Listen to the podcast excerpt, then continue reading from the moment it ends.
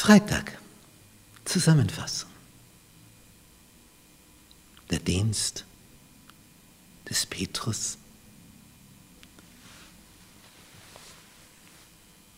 Gott gebraucht Menschen, damit wieder andere Menschen den Gekreuzigten kennenlernen.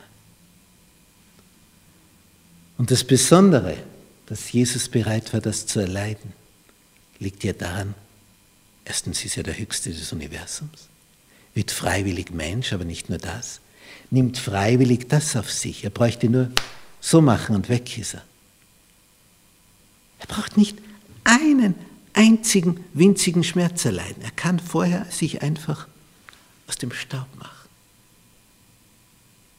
Er lässt sich bespucken, die Dornenkrone aufs Haupt setzen, dass das Blut nur so runterrinnt. Er lässt alles über sich ergehen, um dir zu beweisen, wie lieb er dich hat.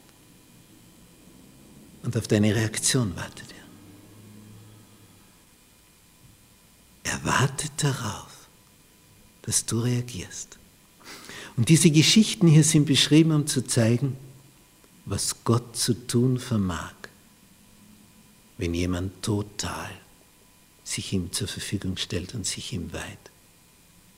Ein Gelähmter wird lebendig, eine Tote steht auf, ein römischer Hauptmann, und zwar was für einer, ich meine, das war ein Spitzenoffizier, bekehrt sich, wird Christ mit seinen ganzen Freunden. Was für Botschaften. Dann, was sich da in Antiochia tut. Die fliehen dorthin, weil sie verfolgt werden. Er lässt Verfolgung zu, der Höchste, damit das Evangelium bis dorthin kommt. Und die Fremden, die Nichtjuden, greifen das begeistert auf. Weniger Widerstand als bei den Juden. Und da, da werden so viele gläubig, dass sich das bis nach Jerusalem durchspricht. Heiden werden Christen. So schicken sie den Barnabas und der merkt, ich brauche Verstärkung. Und er holt den Paulus von Tarsus. Und da ist es, dass dieses Duo entsteht.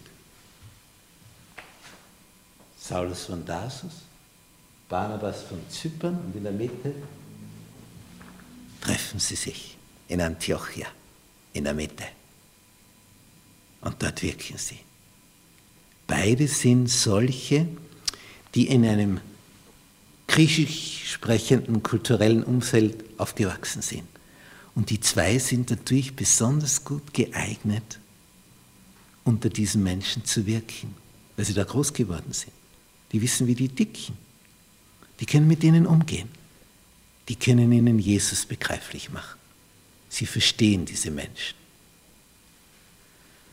Ja, und wie dann Gott hier gewirkt hat, als er Petrus befreit hat aus dem Gefängnis,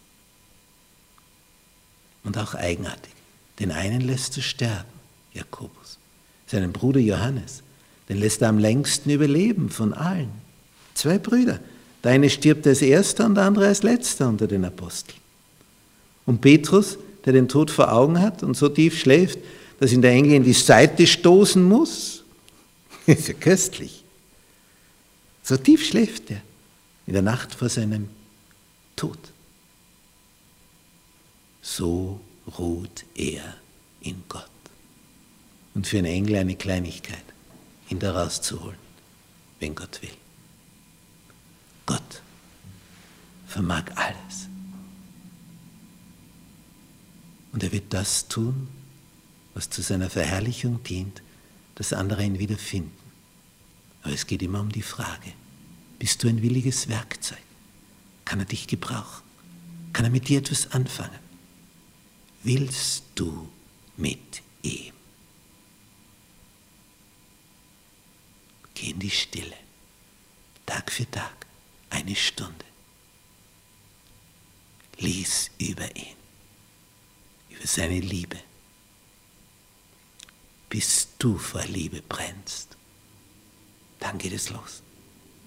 Weih dich ihm und er wird mit dir durch dich zu seiner Ehre Großes tut.